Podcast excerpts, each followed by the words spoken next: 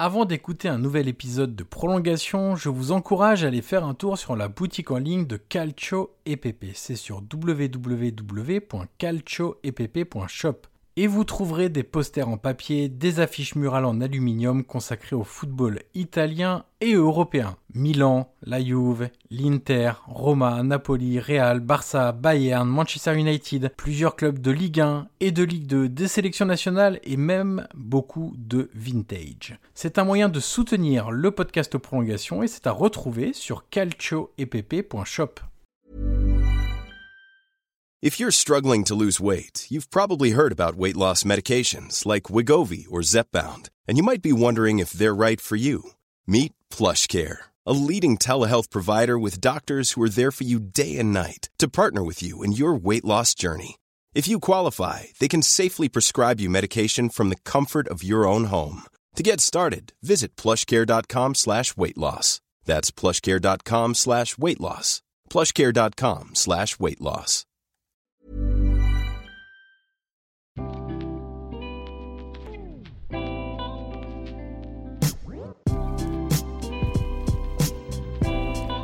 Bonjour à tous, je suis Johan Crochet, journaliste et podcasteur, et je vous souhaite la bienvenue dans un nouvel épisode de Prolongation. Prolongation est un podcast d'entretien où je rencontre des acteurs du football pour décrypter leur métier et découvrir ce qui les fait avancer au quotidien. Durant environ une heure, nous discutons de multiples sujets et de leur métier pour mieux le décoder. L'idée est très simple, donner des clés pour mieux comprendre le football avec ceux qui le font. Des entraîneurs, des préparateurs physiques, des formateurs, des recruteurs, des agents, des joueurs et beaucoup d'autres encore passeront derrière mon micro dans les prochaines semaines. Aujourd'hui, je reçois Franco Antonucci. Formé à Anderlecht et à l'Ajax, il est également passé à Monaco à l'âge de 17 ans et évolue aujourd'hui aux Pays-Bas. Avec lui, nous avons évoqué les différents systèmes de formation en Belgique, aux Pays-Bas et en France. Nous sommes également revenus sur l'importance du futsal dans le développement des qualités techniques, sur son séjour à Monaco avec, vous le verrez, beaucoup de travail physique, et sur sa fidélité à ceux que l'on appelle les disciples de Johan Cruyff. Allez, il est temps de laisser la place à cette conversation avec Franco Antonucci. Bonjour Franco Antonucci et bienvenue dans le podcast Prolongation. Merci, bonjour à toi. Alors dans ce podcast, Franco, on commence toujours par la même question. Est-ce que tu peux nous raconter un match qui t'a marqué? Alors ça peut être soit par un résultat brut, soit par un scénario un peu dingue, une émotion particulière que tu as pu ressentir, et c'est vraiment libre dans le sens où ça peut te concerner directement. Voilà, un match dans lequel tu étais acteur, ou ça peut être aussi un match où tu étais un simple spectateur ou téléspectateur. En gros, quand je te dis, allez, donne-moi ton meilleur souvenir footballistique, tu me réponds quel match? Moi, ce qui me vient en premier en tête, c'est le match contre euh, l'Ajax l'année passée, avant la quarantaine. C'était le dernier match. Ouais, c'est un match qui m'a marqué parce que on va dire qu'on avait eu une période difficile un peu avant. Et voilà, on a montré qu'eux, ils étaient euh, deuxième à, à l'époque. Et on a montré qu'on était au-dessus. On a gagné 4-0. Et euh, ça m'a marqué pourquoi aussi? Bah, D'abord parce que j'ai mis deux buts et j'ai fait une passe décisive, mais surtout parce que avant le match, voilà, c'est plus ça qui m'a marqué, c'est le trophée que j'ai reçu de meilleur talent du championnat avec, euh, voilà, avec le coach qui était à côté de moi. Et ouais, et ma famille en tribune, et c'est ça qui, qui m'a vraiment marqué. Alors j'ai eu la chance d'assister à, ce match. Il y avait d'ailleurs une banderole euh, de la part des supporters de Volendam en tribune qui faisait référence à tes origines entre guillemets en Belgique. Et puis est-ce que ce match te vient en tête aussi parce que c'est le dernier avant d'avoir été privé de football pendant de longs mois? Ouais, c'est ça, c'est ça, c'est vraiment ça. C'est un tout en fait. Il y a vraiment tout eu dans ce match, tout ce qui peut être positif. Ouais, et ensuite, après, on n'a plus pu jouer depuis ça. Donc, euh, ouais, c'est vraiment un truc. Comme j'ai fini sur vraiment une très bonne note, ben, c'est vraiment un truc qui m'a marqué. Et puis aussi, c'était contre l'Ajax où euh, tu as passé une partie de ta formation. Donc c'est vrai que dans ce match-là, il y avait un peu toute ton histoire aussi liée à, cette rencontre. Alors pour expliquer un peu de quoi on va parler aujourd'hui à nos auditeurs, on va parler de formation en Belgique, formation aux Pays-Bas, on va parler de ton passage aussi à, à l'AS Monaco et puis comparer un peu les différents styles de football partout où tu es passé. Justement, avant d'entrer au centre de formation d'Anderlecht, est-ce que tu peux nous raconter tes premières années de football? Avant d'aller à Anderlecht, comment tu as découvert le football? À quel âge tu as commencé Qu'est-ce qui te plaisait, etc.. C'est simple, j'ai commencé près de chez moi, En fait, j'ai une petite anecdote. Quand j'étais petit, quand j'avais deux ans, on allait en, bah, chaque année en vacances avec mes parents. Et euh, eux, ils me racontent que quand j'étais petit, déjà quand j'avais euh, deux ans, déjà, je prenais toujours un ballon et je voulais toujours jouer au foot, toujours, toujours, toujours. Et eux, ça les faisait rire. À ce moment-là, ils y croyaient pas. C'était juste un peu marrant que j'aimais trop ça. Je voulais toujours des ballons, toujours, toujours, toujours. Une fois, mon père, il a même fait 200 km en Grèce pour aller me trouver un ballon pour que je le laisse tranquille toutes les vacances. J'avais trois ans, je crois. Et ouais, et après, donc, quand ils ont vu ça, ils ont dit, bah, pourquoi pas l'inscrire? Parce que aussi j'étais quelqu'un d'un peu hyperactif et tout ça, donc j'avais besoin de me défouler. Donc ils se sont dit bah c'est une bonne chose pour le mettre au sport. Donc ils m'ont inscrit au foot et j'ai commencé au futsal moi. D'accord. À 5 ans. J'avais 5 ans, j'ai commencé au futsal. Ça s'appelait All Star and Saint-Pierre. C'est à côté de chez moi. Et euh, bah, j'ai commencé là, j'ai fait 6 mois, 6-7 mois. Et après, le même club, mais au terrain, enfin en football, il m'a pris il m'a dit ouais, il m'a dit ça serait bien aussi que maintenant tu fasses aussi le terrain et tout ça. J'ai dit ouais, pourquoi pas et tout ça. Donc je suis allé, j'ai aimé, mais j'ai toujours continué le futsal. En fait, j'aimais trop le futsal. Pour moi, c'était vraiment, c'était ça que je voulais faire de base. Mais après sur le terrain, voilà, en grandissant, après été à bah, Anne-Saint-Pierre aussi. C'est le premier club de foot que j'ai fait. Donc, je suis resté là, j'ai fait de mes 5 ans et demi à, mes 8 ans. Je pense deux ans. Après, je suis allé au Sporting de Charleroi. Qui était le gros club pas loin de chez toi, c'est ça? Voilà, c'est ça. C'était avec Mons. Mons, à l'époque, c'était aussi euh, les deux gros clubs parce que c'était, ils étaient en division 1 aussi. Donc, euh, c'était ça. Donc, je suis allé à Charleroi. Je suis allé euh, à Charleroi jusqu'à mes 11 ans, mais tout en continuant le futsal. Le dimanche matin, je jouais au foot et le dimanche après-midi, j'allais au futsal faire un autre match. Ça, c'était vraiment les meilleurs moments quand, quand j'étais petit. Donc, j'ai toujours continué. Après, je suis allé à Charleroi pendant 5 ans. On avait fait deux matchs dans l'année contre Anderlecht et deux fois j'avais fait deux gros matchs et j'avais été contacté par eux. Ouais, après, quand Anderlecht ils m'ont contacté, pour moi, je voulais vraiment aller là. Bah, c'est le plus grand club en Belgique. Et donc, je suis allé là-bas. J'avais 11 ans. En plus, c'est pas très loin de la maison. C'est quoi, peut-être 40 minutes. Donc, ça allait aussi pour mes parents pour me déposer, tout ça. Et après, c'est là que ça a vraiment commencé à devenir vraiment sérieux, à me dire que je voulais en faire mon métier. Donc, j'ai fait de mes 11 ans jusqu'à mes 16 ans donc aussi 5 ans. Par contre, là, ils m'ont dit d'arrêter le futsal, donc j'étais trop dégoûté. Et encore aujourd'hui, on sait que aux Pays-Bas, dans la pratique du football, on encourage beaucoup les footballs euh, connexes entre guillemets, c'est-à-dire le foot de rue entre guillemets, c'est-à-dire sur du béton, euh, avec l'exemple de l'Ajax, mais c'est pas les seuls. Hein. La Z le fait aussi, par exemple. Il y a le futsal et ce que moi j'appelle le foot squash. Je sais pas si c'est la bonne expression, mais en gros le football dans une cage avec euh, pour t'apprendre les rebonds, le ballon qui sort jamais, avec des plexiglas. Est-ce qu'aujourd'hui encore tu prends beaucoup de plaisir sur du futsal? Ouais, moi toujours, parce que j'aime bien tout ce qui est, par exemple, quand on fait un exemple des jeux réduits à l'entraînement, ça me rappelle le futsal parce que c'est petit, c'est du 5 contre 5 et tout. Donc c'est là que vraiment je prends trop de plaisir à l'entraînement quand on fait des trucs comme ça. Mais c'est vraiment important. Moi je trouve en tant que joueur, c'est vraiment trop important de commencer par le futsal pour tout ce qui est technique. Pour tout, vraiment, ça t'apprend trop de choses. Moi je trouve c'est important dans la, dans la formation de, de faire ça. Et c'est pour ça que l'Ajax, ils le font beaucoup. Bah, quand t'es petit, jusqu'à 7-8 ans, je pense, ils font que du foot de rue, on va dire. Même sur du béton, ils jouent que sur du béton, même pas obligatoirement en salle, mais aussi sur du béton. Et c'est pour ça que c'est un des meilleurs clubs club euh, formateur en Europe. Moi, je trouve que c'est vraiment important. Alors, tu le disais, en 2010, tu entres dans l'un des centres de formation les plus cotés d'Europe, Anderlecht. Donc, Anderlecht, quand on parle de, de ce club-là, on pense à Vincent Compagnie, à Romelu Lukaku, à Yuri Tillmans, un peu plus récent. Est-ce que quand tu entres là-bas, si jeune, parce que tu me dis que tu avais 11 ans, c'est ça, on ressent la pression ou une forme, allez, on va dire, d'obligation de réussir. Tu me disais, c'est là que j'ai compris que je voulais devenir footballeur et donc d'en faire mon métier. Est-ce que du coup, le passage entre Charleroi et Anderlecht, c'est aussi une vraie forme de pression parce que c'est un très grand club qui a sorti des très grands joueurs et donc il faut avoir un très gros niveau si on veut réussir à émerger? Ce qu'il y a, c'est quand tu viens d'un petit club à un gros club, tu vois que c'est plus pareil parce que ceux à ta position, ils sont aussi forts que toi ou peut-être des fois plus forts. Donc, euh, tu es obligé de te donner à fond, sinon tu peux pas même petit, c'est comme ça, c'est déjà la concurrence, elle commence déjà. Tu as envie de jouer, tu pas envie d'être sur le banc. Donc, ouais, c'est là que ça a commencé vraiment, je trouve, à être plus sérieux parce qu'après, à Charleroi, c'était plus un club familial. Je connaissais bien les coachs et tout ça. Donc, c'était pas pareil. Mais après, une fois arrivé à Anderlecht, c'est professionnel parce que c'est un des meilleurs clubs en Belgique. Donc, là-bas, chaque match, ils veulent que tu gagnes. Même quand tu es petit, tu dois être champion, tu vois. Donc, ouais, c'est là que tu commences vraiment à avoir l'esprit compétiteur et, et, à vraiment te rendre compte de l'importance d'avoir une mentalité de gagnant, tout ça. Et c'est là que tu apprends. C'est là que je me suis vraiment rendu compte. Et est-ce que Anderlecht t'a dit pourquoi il voulait que tu arrêtes le, le futsal?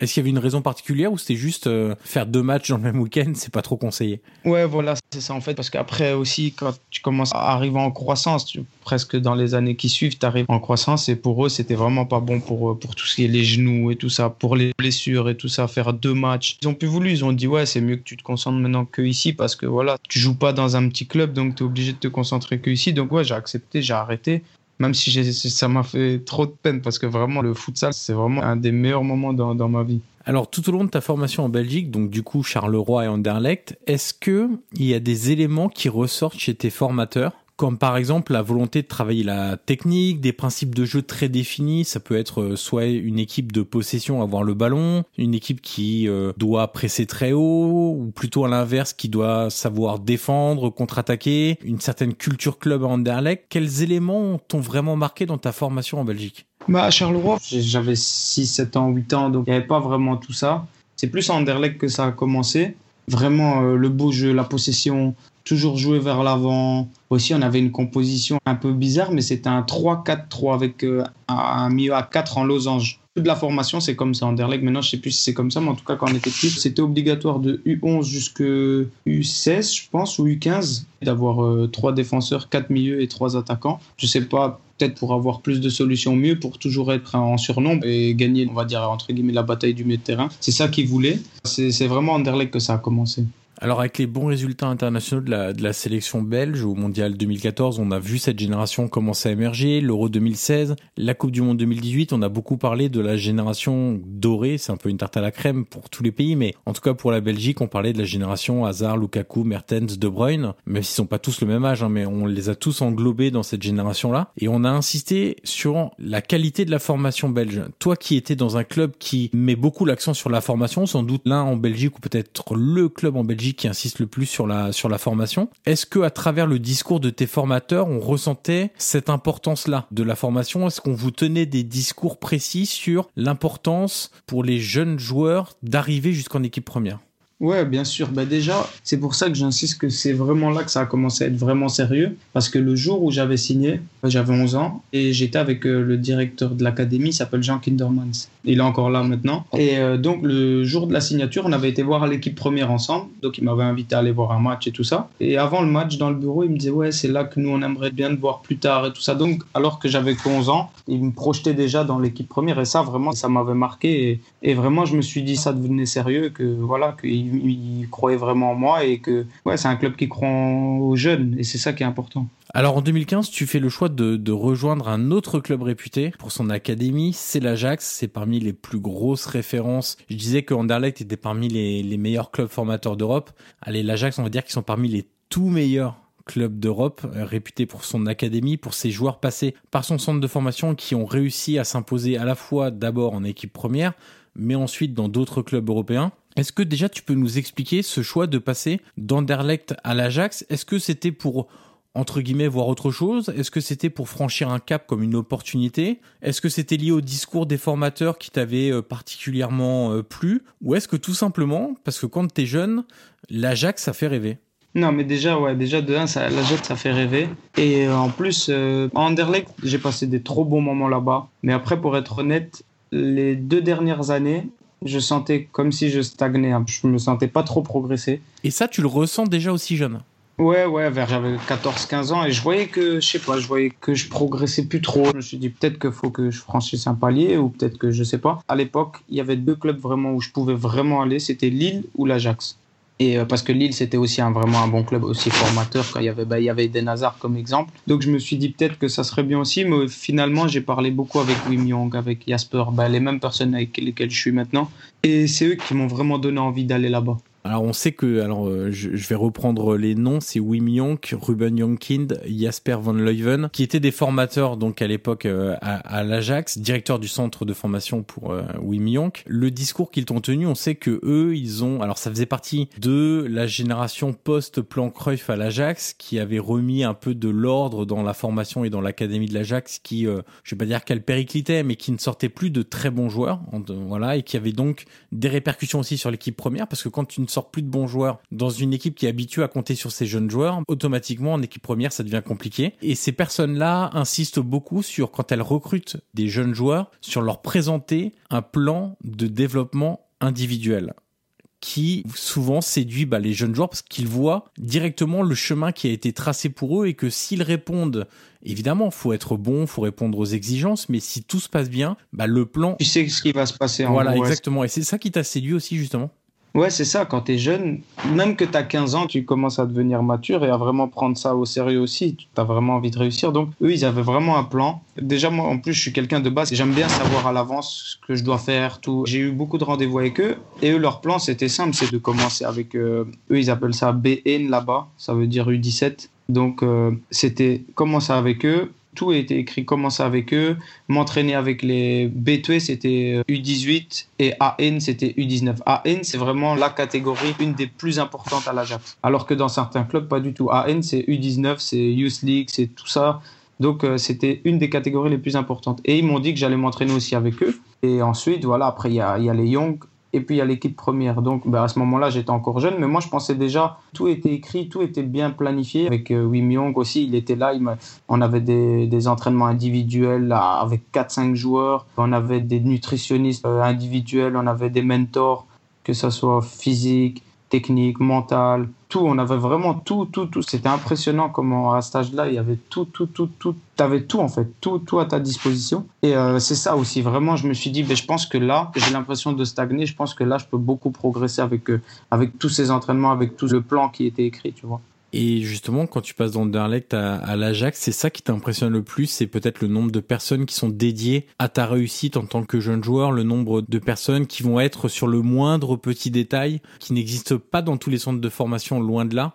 Et on sait que l'Ajax a fait une spécialité de d'avoir des personnes, par exemple, qui t'expliquent même comment bien courir, par exemple. Et du coup, tu progresses sur tous les plans. Tu progresses sur la technique, évidemment sur le physique, sur l'intensité, la technique de course, sur bah, aussi tout ce qui est le fameux entraînement invisible. Tu parlais de nutrition, mais aussi le sommeil, comment réussir à évacuer la charge mentale. Tout ça t'a fait découvrir, on va dire que c'était un autre univers vraiment par rapport à Anderlecht, à l'Ajax? Bah, c'est pour ça que c'est un des meilleurs centres au monde. C'est pas pour rien. Ouais, c'est vraiment aussi même quand tu fais des entraînements individuels, tu vois même Van der Sar ou Bergkamp ou Wim Young, c'est quand même un peu des exemples. Bah, ça te motive encore plus et tu sais qu'eux ils vont vraiment t'apporter quelque chose. Je pense que c'est ça qui manque un peu en Belgique. C'est pas vraiment des anciens il manque ça, je trouve un peu dans la formation. Maintenant, je pense que ça a changé un peu, mais en tout cas, à l'époque, c'était, il manque un peu d'anciennes icônes, d'anciennes personnes importantes. Moi, je trouve que ça, c'est important quand tu es jeune de prendre exemple sur eux, d'écouter leurs conseils parce que tu sais qu'ils ont fait des grandes carrières et donc ça te fait prendre plus conscience des choses. Est-ce que tu as retrouvé du coup à, l'Ajax le côté euh, que tu aimais tant, le, le futsal, jouer au foot un peu partout? C'est vrai que quand on est jeune, euh, on n'a pas besoin forcément d'une structure pour jouer. C'est-à-dire qu'on n'a pas besoin d'un city stade ou d'être sur un stade de foot. Quand on est jeune, on joue dans la rue, on joue sur des esplanades, des places, sur du béton, peu importe, des chemins en pierre, on joue un peu partout. Est-ce que ça, tu l'as retrouvé aussi du coup euh, à l'Ajax, ce côté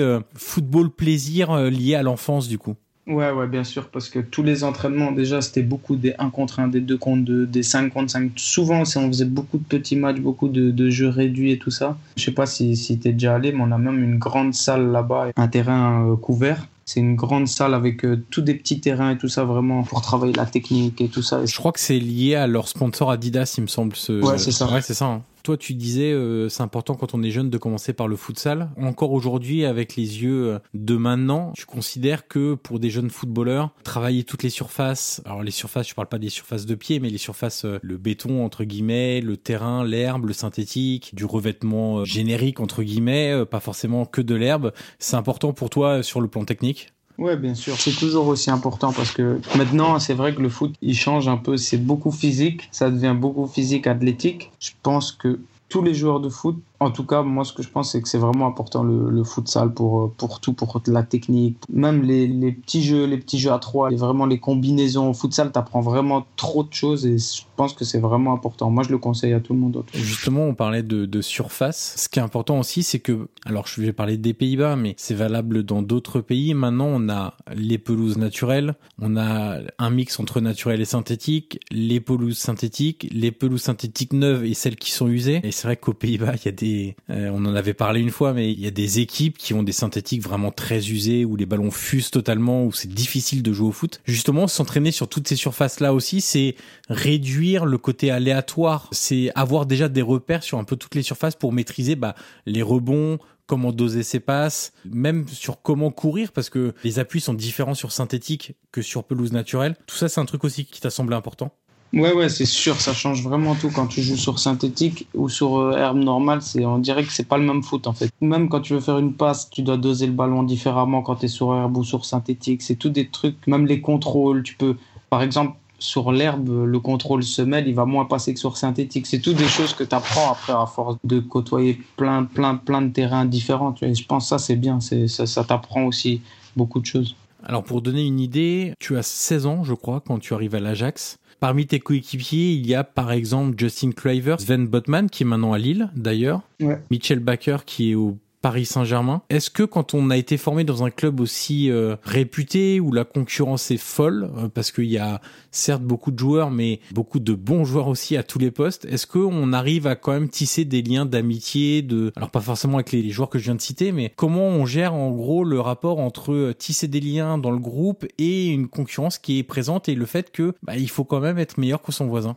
Mais en fait, justement, c'est ça qui m'a choqué, c'est que là, là-bas, tout le monde était vraiment fort mais on dirait que tout le monde était content pour l'autre. Je sais pas, j'ai l'impression que c'est vraiment difficile à expliquer, mais par exemple, un Kluivert, un super joueur et tout ça, mais moi, quand je suis arrivé, si, si moi j'allais mettre un but euh, exceptionnel ou quoi, il allait être encore plus content pour moi que, que moi-même presque. C'est, c'est, je sais pas, c'est une autre mentalité. C'est vraiment. Tu penses que c'est lié à la mentalité néerlandaise entre guillemets ou à la culture club? Ouais, je pense que c'est les deux. Parce que déjà, les Hollandais, c'est vraiment des bonnes personnes. Il n'y a pas de jalousie, il n'y a pas tout ça. Et euh, en plus, à l'Ajax, bah, c'est vraiment un esprit d'équipe. C'est pour ça qu'ils apprennent ça. Il n'y a pas d'individualité là-bas. Bah, il y a même eu un truc que, tu vois, des fois, dans les autres clubs, ça n'arrive pas. Une fois, euh, bah, Kluivert, c'est quand même là-bas, on va dire, la petite star de, de l'équipe. Bien sûr. Une fois, U19, je pense, il avait un coach, Winston, je sais pas si tu vois. Oui, bien sûr il a, à Chelsea et tout ça. Donc, il lui a fait une remarque et Kluivert, ça lui a pas plu. Il lui a répondu et tout ça. Il l'a envoyé directement au vestiaire. Il n'y a pas de préférence ou de lui, il est plus haut qu'un autre. Non, tout le monde est égal et c'est ça qui est bien là-bas. C'est pour ça qu'après, quand toi t'arrives, tu vois ça, ben, ça te met plus en confiance parce que tu te dis au moins c'est tout le monde à la même position, le meilleur est joué, c'est tout. Et ça, c'est bien, je trouve.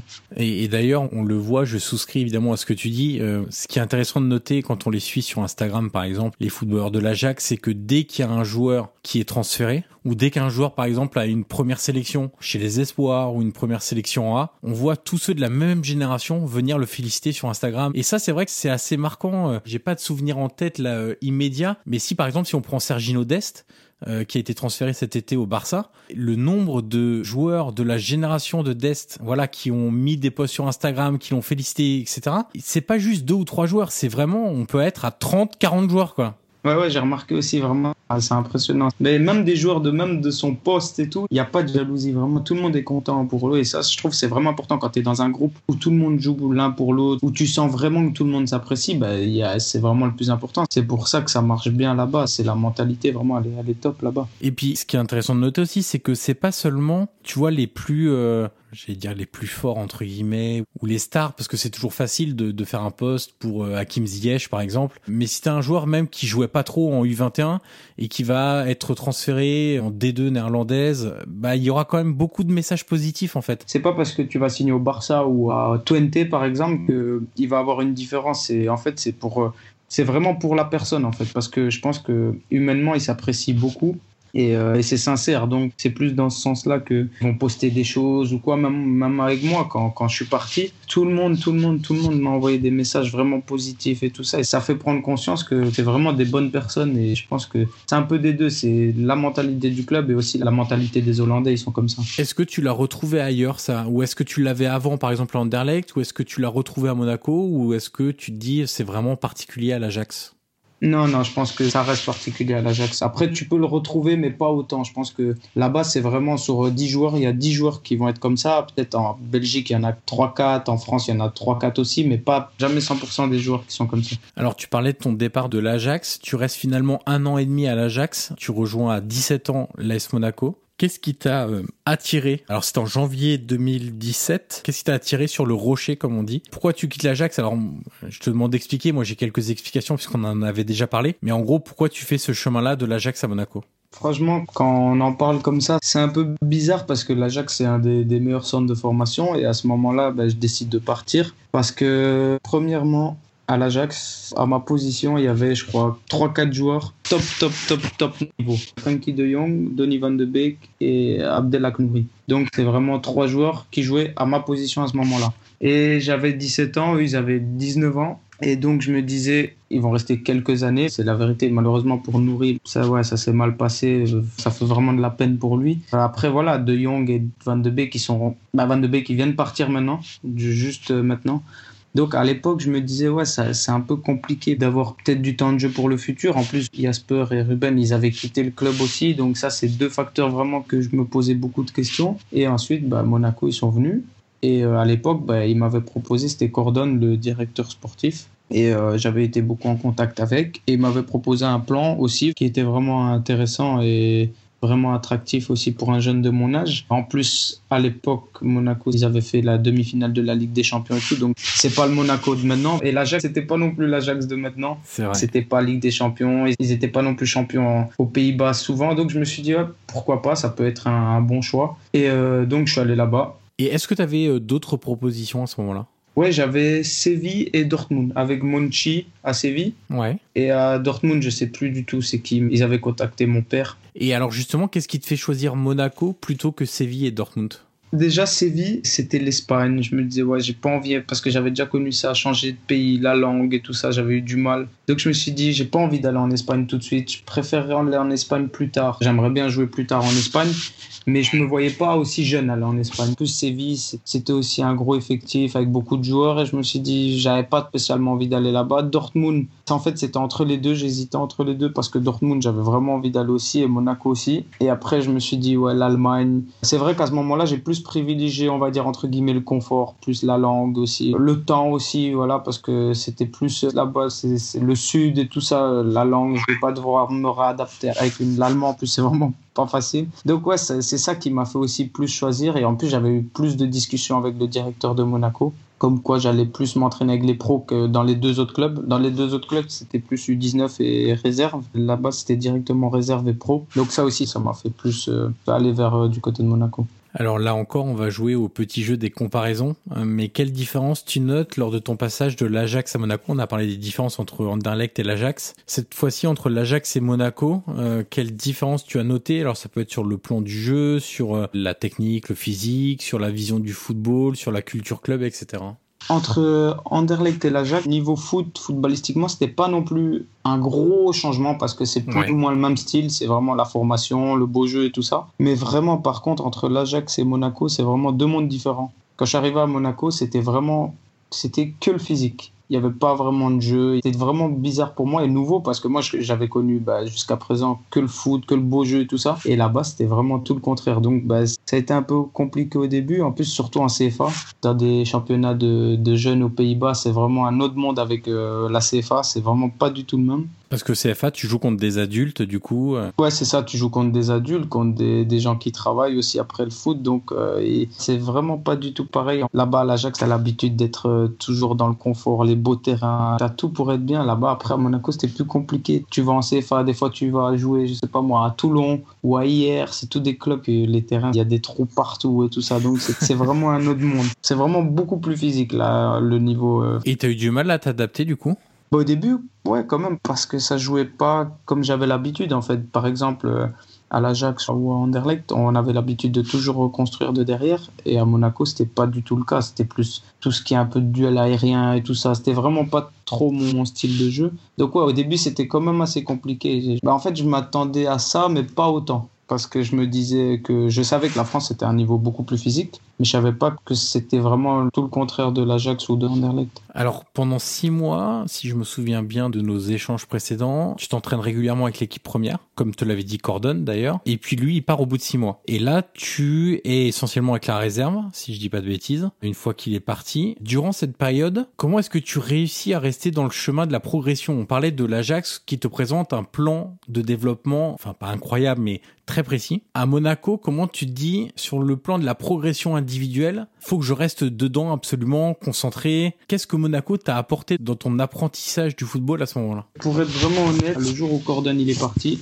eh ben, il n'y avait plus de plan en fait c'est fini. Moi, je, devais me, débrouiller tout seul. Vraiment. En fait, je savais même pas comment ça allait se passer. J'étais en CFA parce que, voilà, Cordon, il est parti. Donc, euh, Jardim, il comptait pas trop sur moi. Donc, ben, je suis resté en CFA. Et après, c'est vraiment, tu vis le jour le jour et tu vois ce qui se passe parce que tu sais pas du tout ce qui peut se passer. Donc, ce que tu fais, ben, c'est que ben, tu travailles dur aux entraînements en CFA. Le problème, c'est que c'est ça, quand je parlais de confort avec l'Ajax, tu as tout vraiment à disposition. En CFA, on n'avait pas de salle de muscu. On n'avait pas d'entraînement de course comme on avait là-bas. On n'avait pas de, de, tout ce qui est nutritionniste et tout, tout des trucs comme ça, on n'avait pas. Donc bah, après, faut se débrouiller tout seul. Donc ce que j'ai fait dans ma période là-bas, c'est que j'ai pris un préparateur euh, personnel, on va dire. Et donc je m'entraînais deux fois. J'essayais de faire le même truc que je faisais à l'Ajax. Tu vois, m'entraîner deux fois par jour, des fois une fois, des fois deux fois, faire ça comme entraînement. Tu vois, c'est plus grâce à ce que j'avais appris plutôt que ce que je devais apprendre que j'ai.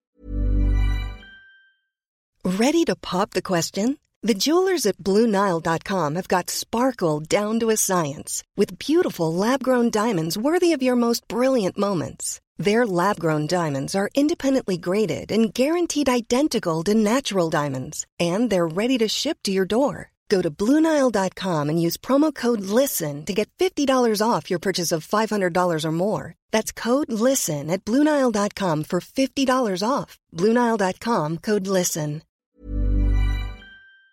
Progresser, on va dire. D'accord. Ça t'a responsabilisé, on peut dire aussi. Euh, C'est-à-dire que quand t'es livré à toi-même, bah t'as pas trop de choix en fait. Faut te prendre en main. Voilà, c'est ça exactement. On va dire que mon passage là-bas, ça m'a pas fait énormément progresser sur, euh, on va dire, sur le niveau foot, mais ça m'a fait énormément progresser dans la tête et ça m'a fait prendre conscience de beaucoup de choses dans le foot. Que vraiment le foot c'est pas facile et que faut jamais lâcher en fait parce que quand tu es dans une situation comme ça, tu as l'impression de te retrouver tout seul et au final tu vois qu'il n'y a que toi qui peut t'aider en fait, qui peut faire les choses et il n'y a que toi qui peut prendre en main et qui peut, qui peut t'aider à avancer. C'est ça en fait. En fait, dans le foot, faut compter sur personne, faut compter d'abord sur toi-même.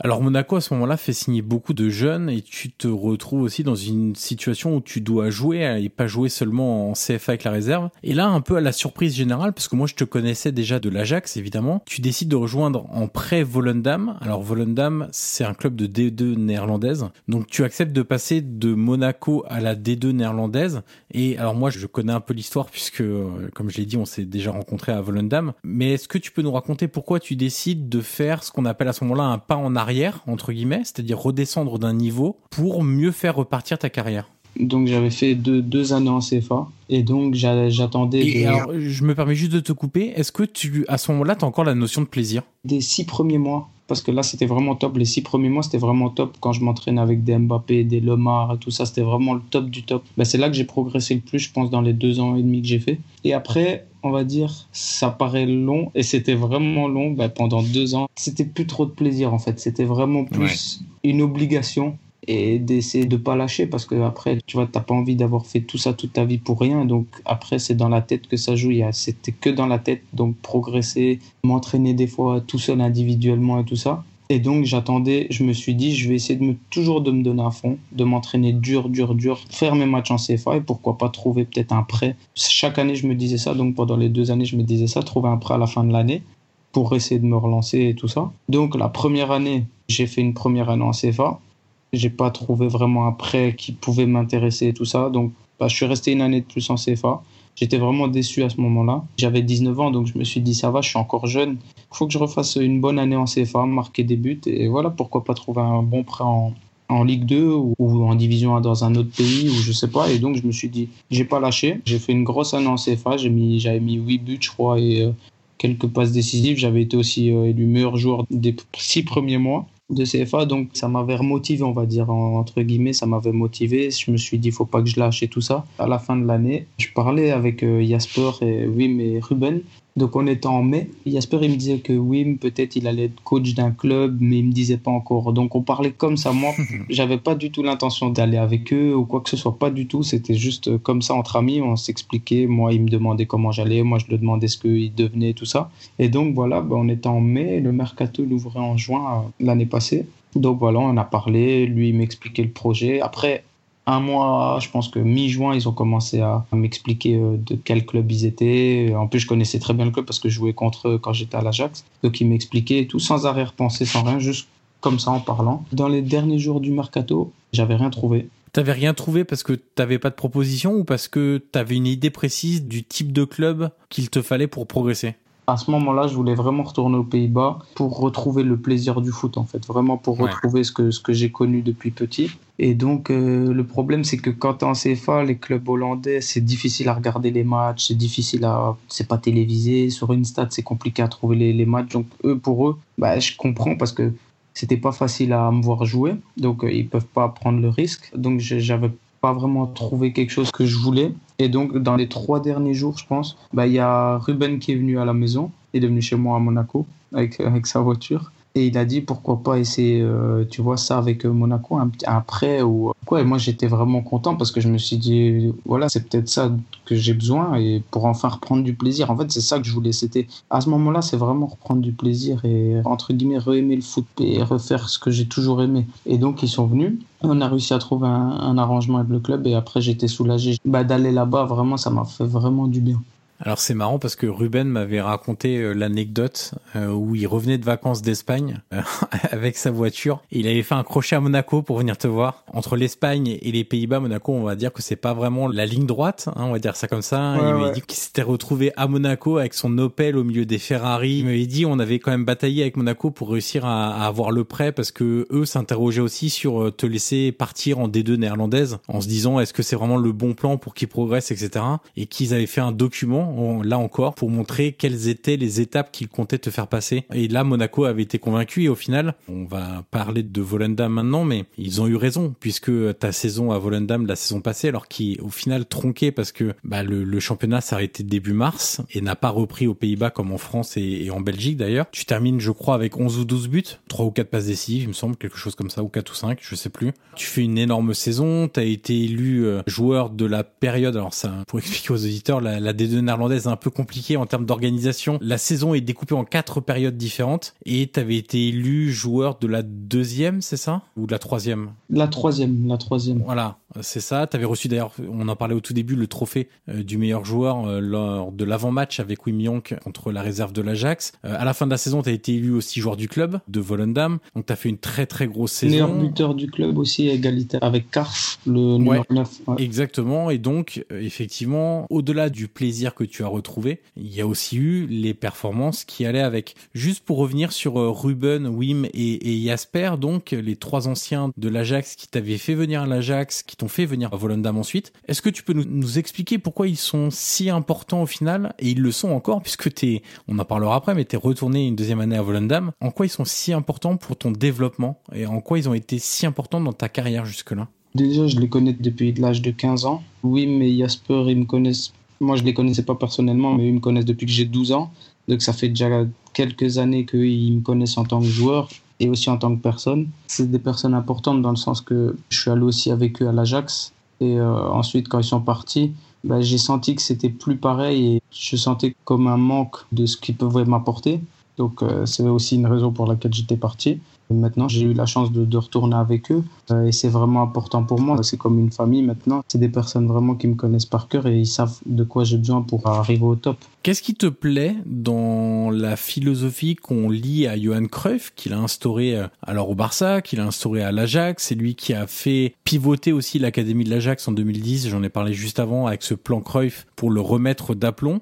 Qu'est-ce qui te plaît dans cette philosophie Cruyff, dont justement les trois formateurs et entraîneurs, directeurs du développement, ils ont beaucoup de, titres, euh, Wim Jonk, Ruben Jonkind et, Jasper Van Leuven s'inspirent. Qu'est-ce qui te plaît vraiment dans cette philosophie Cruyff? Mais c'est vraiment déjà, c'est tout ce qu'on a parlé jusqu'à maintenant, c'est tout ce qui est le beau jeu, c'est vraiment euh, trop individuel. Ils prennent au cas par cas et ils font vraiment tout ce que tu as besoin. Ils analysent tout, vraiment tout. Même comment tu cours, comment tu manges, comment tu dors, comment. C'est vraiment c'est ça en fait leur, plan. C'est pas que aussi sur le terrain, c'est aussi en dehors. Et ça, c'est vraiment important. Par exemple, depuis, bah, depuis que je suis revenu à Volendam, j'ai changé toute ma nutrition, comment je dormais grâce à Ruben. Donc ça, c'est des trucs que peut-être j'aurais jamais fait si, si je les avais pas connus. Pour le futur, c'est vraiment des trucs trop importants que peut-être on fait pas attention sur le moment même, mais que pour le futur, c'est vraiment important. Alors tu parlais de, la nutrition. C'est intéressant parce que beaucoup de jeunes, et d'ailleurs avant ta rencontre avec Ruben, tu n'avais pas conscience de ça, euh, puisque c'est lui qui t'a fait prendre conscience de ça. Quelle différence t'as noté entre toi avec ta nutrition d'avant et toi avec ta nutrition d'aujourd'hui? Bah, franchement, ça a tout changé de A à Z. Après, j'étais pas quelqu'un qui mangeait extrêmement mal, mais je suis quelqu'un qui mangeait beaucoup entre les repas. Je buvais très peu d'eau même c'est des détails, par exemple, c'est tous des trucs que Ruben il m'apprend, même la marque de l'eau. Ben, elle, a changé euh, la marque euh, du lait que je bois le matin. Elle a changé. Par exemple, avant pour moi, euh, ben, moi j'aime trop le chocolat, donc je mangeais que du chocolat blanc. Maintenant, c'est que du chocolat noir. C'est tout des eh, Parce que tu es belge, ça c'est l'influence. c'est ça le problème. Et aussi, j'avais aussi un, avec les, les, boissons, ça c'était vraiment le plus dur, c'est les boissons sucrées, gazeuses et tout ça. Ben là, j'ai carrément arrêté tout ça et je bois plus du tout tout ça. Et ça, ça même moi, j'y croyais même pas au début. Je me dis, c'est pas possible que je vais changer tout ça un jour et tout ça. Et il a réussi à me mettre en tête d'essayer, de faire. Et au final, euh, non seulement déjà, je leur fais confiance et je sais qu'ils veulent vraiment mon bien. Donc, c'est ça aussi qui m'a aidé. C'est que je sais qu'eux, ils feront tout pour m'aider. Donc, je me suis dit, il faut que je le fasse aussi pour eux aussi. Et c'est ça qui m'a aidé aussi. Et, tu me disais, quand on en avait parlé euh, il y a quelques mois, que généralement, il t'arrivait de finir avec des crampes les matchs avant ton changement de nutrition et que depuis, tu n'as plus ce phénomène-là, par exemple. Non, non, c'est vrai que bah, l'année passée, au début de saison, jusque, bah, jusque fin octobre, j'avais toujours des crampes en, en, fin de match et tout ça. Début novembre, je m'étais même blessé parce que ouais, je mangeais, je faisais pas trop attention à ce que je mangeais, à tout ça, à comment je dormais aussi. Et après ma blessure, j'ai parlé avec Ruben, j'ai eu rendez-vous avec lui et il m'a dit de, de tout changer. Donc c'était, on va dire, deux, trois semaines après ma blessure, donc fin novembre. Il m'a dit d'à partir d'aujourd'hui que je devais commencer avec la nutritionniste du club aussi, parce qu'on a une nutritionniste. Depuis le jour-là, donc c'était fin novembre, j'ai commencé. Donc boire que de l'eau, manger. il m'a fait des programmes de nutrition aussi, manger tout ce qu'il me disait, et j'ai plus jamais une, une seule crampe. Donc c'est bien la preuve qu'il y a aussi euh, un lien de cause à effet entre euh, la nutrition et ton niveau de performance et ton niveau physique surtout. Ouais, c'est sûr. Aussi, avant ma blessure, j'étais à partir de la 70e, 75e, j'étais un peu, en manque d'énergie, un peu, un peu fatigué. Quand j'ai changé ma nutrition, les matchs d'après, les mois d'après, ben ça, j'arrivais à tenir 90 euh, minutes sans crampes, sans fatigue. Donc ouais, c'est, je pense que c'est pas anodin. Alors à la fin de la saison, qui s'est donc terminée en mars, on va parler de fin de saison classique entre guillemets en juin, tu as quitté Volendam, tu retournes à Monaco parce que tu étais seulement en prêt. Et ta belle saison à Volendam a évidemment attiré de nombreux clubs. Moi, je suivais un peu ça dans, dans la presse néerlandaise. On parlait beaucoup de clubs néerlandais. On parlait d'un retour en Belgique aussi. Qu'est-ce qui a fait Alors, je, je, le spoil avant, mais bon, tout le monde est au courant maintenant. Mais t'as signé au, Feyenoord et ensuite tu as été prêté dans la foulée à, à Volendam. On va y revenir. Mais qu'est-ce qui t'a fait rester aux Pays-Bas? Est-ce que déjà c'est finalement le style de football qui te convient le mieux? Euh, maintenant, tu es à l'aise aussi aux Pays-Bas, tu es à l'aise dans cette philosophie, tu es à l'aise dans la vie de tous les jours? Est-ce que c'est ça qui t'a fait, euh, on va dire, te diriger plutôt vers les Pays-Bas plutôt que éventuellement la Belgique ou d'autres contacts dans d'autres pays? Ouais, c'est sûr. Et ce que je me suis dit aussi, c'est qu'après Monaco, c'était vraiment une période compliquée. Le pays, entre guillemets, qui m'a fait briller, même si, on va dire, c'est. Voilà, après, il y a beaucoup de personnes qui m'ont aidé aussi, c'est les Pays-Bas. Donc, je me suis dit, pourquoi aller dans un autre pays maintenant? Pourquoi pas rester là, peut-être dans un plus grand club et continuer ma formation là-bas? Parce que je pense que je suis parti trop tôt de l'Ajax. Et donc voilà, c'est pour ça que je me suis dit, je suis parti trop tôt de l'Ajax, je suis parti trop tôt des Pays-Bas, donc maintenant j'ai plus envie de faire la même erreur et de continuer là-bas. Comment s'est décidé le fait de signer à Feyenoord et de retourner en prêt à Volendam? C'est, euh, je sais pas, toi qui as insisté là-dessus, par exemple? Est-ce que euh, c'est Feyenoord qui t'a dit, bah, cette saison c'est peut-être un peu bouché pour toi, mais on compte sur toi pour l'avenir, et donc du coup, bah, pourquoi pas retourner à Volendam où on a confiance dans les gens qui sont en place, on sait qu'ils vont te faire progresser encore, peut-être achever ta progression de jeune joueur pour devenir un joueur plus mature, encore plus mature entre guillemets. Euh, comment s'est fait la bascule? En fait, donc après, le, après la quarantaine, on est rentré, bah, je suis rentré aux Pays-Bas, je me suis rentraîné avec Volendam. Donc c'était, on va dire, de mai jusqu'à juin. Donc pendant un mois, on a dû se réentraîner là-bas parce que je devais finir mon prêt. Donc, ce que j'ai, ce qu'on a fait, c'est que pendant cette période-là, on savait qu'il y avait plus de matchs, on savait que la saison était finie, donc on savait qu'on devait se baser sur ce qui s'était passé jusqu'à mars. On pouvait plus continuer. Donc, on a fait deux, trois rendez-vous à la maison avec Wim, Ruben et Jasper à quatre. Pendant deux, trois rendez-vous, on a fait plein de plans possibles. On a, fait, on a regardé tous les clubs possibles, tous les clubs qui me voulaient. Est-ce que j'aurais joué là? Est-ce que pendant des semaines, on a parlé ensemble, on a fait des, des, plans. Et eux, ils avaient un plan, en fait. C'est que eux, ils m'avaient expliqué parce que de base, en fait, moi, je, je pensais pas peut-être retourner à Volendam parce que je me suis dit, ça va être impossible avec Monaco qui me reprête là parce qu'ils voulaient juste me vendre. Donc je me suis dit, ça va être impossible, ça va être trop compliqué. Euh, je te coupe juste un instant, ça aurait été peut-être plus simple si Volendam était monté, par exemple. Mais comme ils ont gelé la fin de la saison, a gelé toutes les positions, ils ont gelé les descentes et les montées, euh, puisque vous étiez en course pour les playoffs, du coup. Si Volendam était monté, ça aurait été jouable, par exemple, d'être transféré directement, parce que Volendam aurait eu aussi plus d'argent avec la montée, et toi, tu aurais joué directement en première division. Voilà, c'est ça, c'est ça. Mais là, malheureusement, ils ont fait une saison blanche, donc on s'est retrouvé à rester en deuxième division, malheureusement. Et euh, donc, je me suis dit, bah, à ce moment-là, c'était, on parlait Gasper avec le coach, avec euh, Ruben, et c'était compliqué parce qu'on se disait comment on va faire, parce que maintenant, on sait que Monaco, eux, ils voulaient que, que me vendre que j'avais appris ça par Petrov et son assistant. Donc euh, je me suis dit ça va être compliqué pour que Volendam ils achètent cette année. En plus avec la crise et tout, ça va vraiment être compliqué. Donc, ce qu'on a fait, c'est avec Jasper, Ruben et le coach, on a décidé de, ensemble de.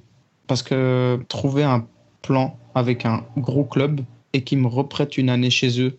Parce que, en fait, la raison de, de me refaire, prêter là, c'était que malheureusement, j'ai pas pu faire une saison complète. Je suis arrivé plus tard que les autres, je suis arrivé en septembre, donc un mois et demi après, je suis arrivé et j'ai fini au mois de mars. Donc, on va dire, j'ai eu une saison de 6-7 mois et c'est pas vraiment une saison complète. Et c'est pour ça qu'on s'est dit pourquoi pas refaire une saison? Parce que je pense que le coach il voulait aussi, c'est lui. En gros, il m'a pas eu assez pour vraiment me perfectionner pour vraiment le haut niveau encore. Donc lui, c'est eux, c'est ça leur vision des choses, c'est ça qu'ils voyaient, c'est que j'ai pas eu la chance de faire une saison complète avec eux. Donc eux, ce qu'ils voulaient, c'est que je reste encore un an en plus pour vraiment m'améliorer sur tous les points et avoir vraiment la chance de faire une saison complète avec eux.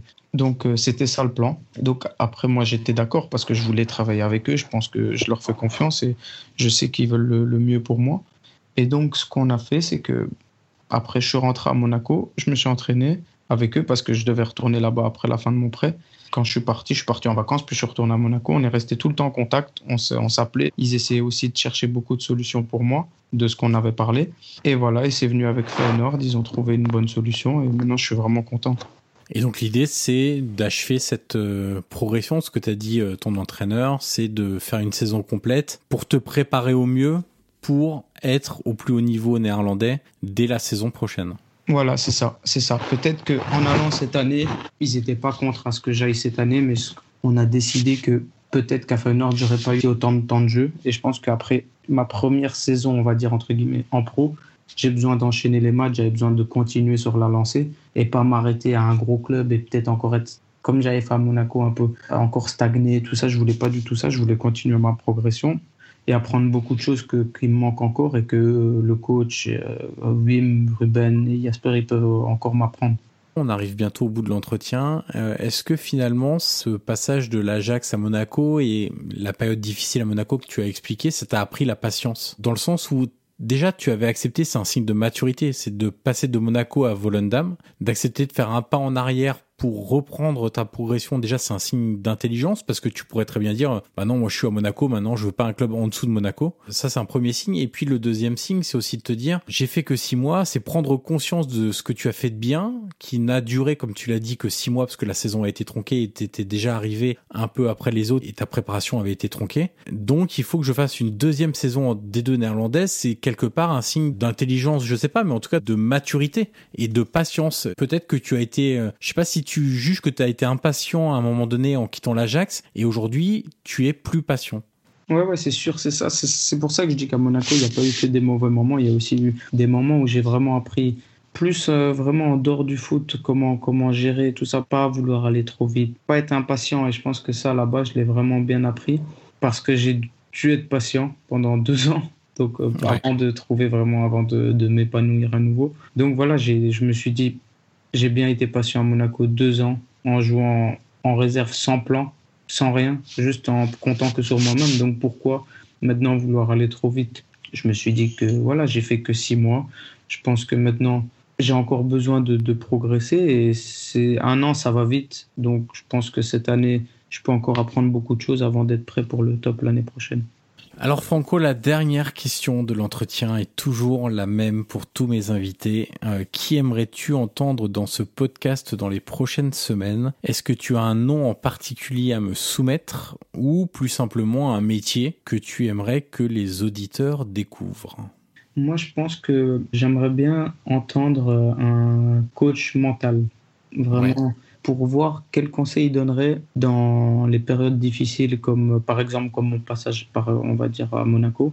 Parce que moi, j'ai pas eu la chance d'en avoir et de, de, de peut-être discuter avec ces personnes-là. Donc, j'aimerais bien savoir comment eux, ils auraient réagi face à cette situation, comment ils auraient pu aider, tout ça. Et je pense que ça, c'est vraiment important aussi pour euh, peut-être d'autres jeunes joueurs qui écouteront ça et qui vivront des moments difficiles et qui n'auront pas la force de eux-mêmes et qui auront besoin peut-être de quelqu'un d'autre pour les aider. Tu penses que ça t'aurait encore plus aidé, toi, du coup, euh, là-bas, ou est-ce que ta force mentale t'a permis de, de jamais lâcher? Après, je sais pas si ça m'aurait beaucoup plus aidé, je pense, mais je pense que tout seul, j'ai réussi à surmonter, et je pense que ça, c'est encore une plus grande victoire. Merci beaucoup, Franco Antonucci, pour ta disponibilité, pour ton temps et pour la qualité de cet entretien. Merci à toi, merci beaucoup à toi.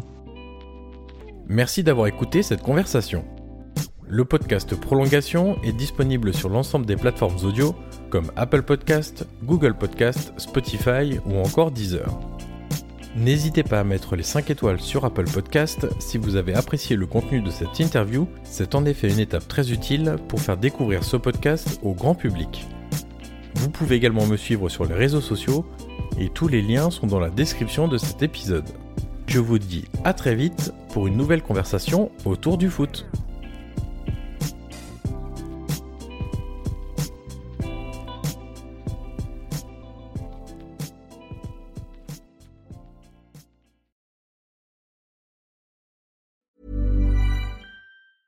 Hi, I'm Daniel, founder of Pretty Litter. Did you know cats tend to hide symptoms of sickness and pain? I learned this the hard way after losing my cat, Gingy. So I created Pretty Litter, a health monitoring litter that helps detect early signs of illness by changing colors, saving you money and potentially your cat's life. Pretty Litter is veterinarian developed, and it's the easiest way to keep tabs on your fur baby's health right at home. Go to prettylitter.com and use code ACAST for 20% off your first order and a free cat toy. Terms and conditions apply. See site for details.